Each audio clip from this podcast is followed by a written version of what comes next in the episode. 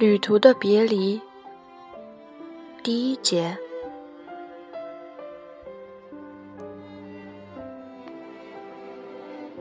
菊治结束新婚旅行回家之后，在焚烧去年蚊子给他寄来的信之前，又重新读了一遍。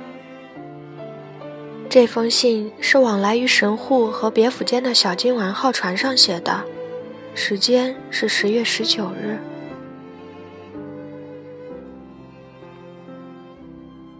你是不是在寻找我呢？请你宽恕，就当我已去向不明了吧。由于决心不再与你见面，所以我想，我是不会把这封信寄出去的。就算寄出去，也不知是哪年哪月了。我正前往父亲的老家竹田町，不过，这封信即使到达你的手里。那时候我也早已不在竹田厅了，父亲也于二十年前离开了故里，我不了解竹田厅。沿山环绕竹田厅，秋天河川流水声，山洞天然一城门，出入竹田此必经。竹田洞门内与外。芒草处处，白茫茫。我只是凭借着与谢野宽和金子的《九柱山之歌》，以及父亲的话，在自己心里把它描绘出来而已。我将回到见了也不认识的父亲的故乡。据说竹旧厅有个人在童年就认识父亲，这个人写了这样一首歌。故乡山川心灵美，潺潺流水总低回。高天碧野尽辽阔，色彩尽染儿时我。孤身之影苦寂寞，山峰披带白云朵。叛逆之心猝然逝，祈愿亲子永安逸。这首歌也吸引着我返回父亲的故乡。久住山迷心魂荡，宛如接近大师旁。安于贫穷此人群，有心请教秀山峰。久住山月促失踪，山影不锁云雾浓。与谢野宽的这首歌，也把我吸引到久住山。也写作九重山来了。虽然我也写了叛逆的心意歌，但是我的心没有叛逆你。如果说有一颗叛逆的心的话，那是针对我自己的，或是针对我自身的邂逅的。就连这个，也远比叛逆的心更加悲伤。更何况从那以后进入三月份，我只顾为你祈祷安详。我不应该给你写这样的信，这可能是给我自己写的，却安上了你的身份吧。待把信写完，说不定我会把它扔到海里。或许它是一封不可能写完的信。试着逐一把大厅的窗帘拉上，大厅里除了我之外，只有两对年轻的外国夫妇，他们坐在另一头。我是独自一人旅行，就买了头等舱的船票，因为我不喜欢同众多的人在一起。头等舱是两人一间舱室，同舱室的客人是别府观海寺温泉旅馆的老板娘，据说她是去年事后嫁到大阪的女儿坐月子回来的，在大阪无法成眠，我本想睡上一大觉才乘船的。折回餐厅不久，又回到舱室里，躺倒在床上了。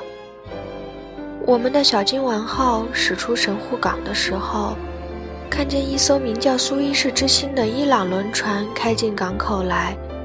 这是一艘形状很奇特的船。同舱室的老板娘告诉我说，可能是一艘客货轮吧。我心想，时势已到，连伊朗船也可以开进来了吗？随着船开出港口，只见神户的市街和后面的山坡逐渐笼罩在黄昏的氛围里。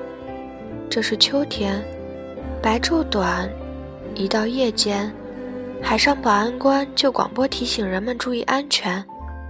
当局对待船内的赌博，绝对不放松管理，受害者也遭受处罚。今天进行赌博的可能性非常大，内行的赌博者多半乘坐三等舱吧。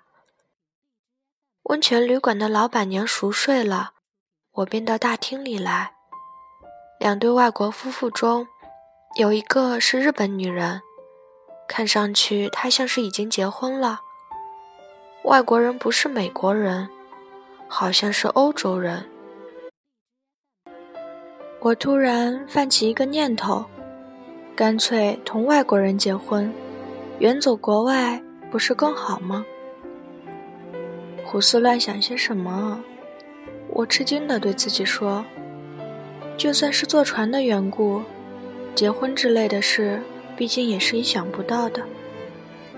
那个日本女人像是好人家出身，她试图模仿西方人的表情和动作，看样子还相当卖力气。就算情况并不坏，但在我看来，还是有点装模作样。可能他已经意识到同西方人结婚是一种自豪。这才促使他显示出那样的动作吧。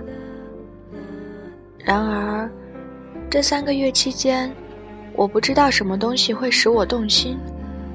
想起在那茶室前的石质洗手盆处，将制野桶撞茶碗摔碎了的事，简直羞愧难当，几乎昏厥过去。当时我说，还有比这更好的制野茶碗。那时候，我当真是那样想的。我把制野水罐作为纪念母亲的遗物送给了你，你高兴地接受了。我无意中也想把桶状茶碗一并送给你，但是后来我想到还有更好的制野茶碗，就感到坐立不安了。你曾这样说，照这样说来。就只能把最好的东西送人了。我当时确信你所说的这个人，仅限于举治你，因为我只有一个念头，那就是只想使母亲更美好。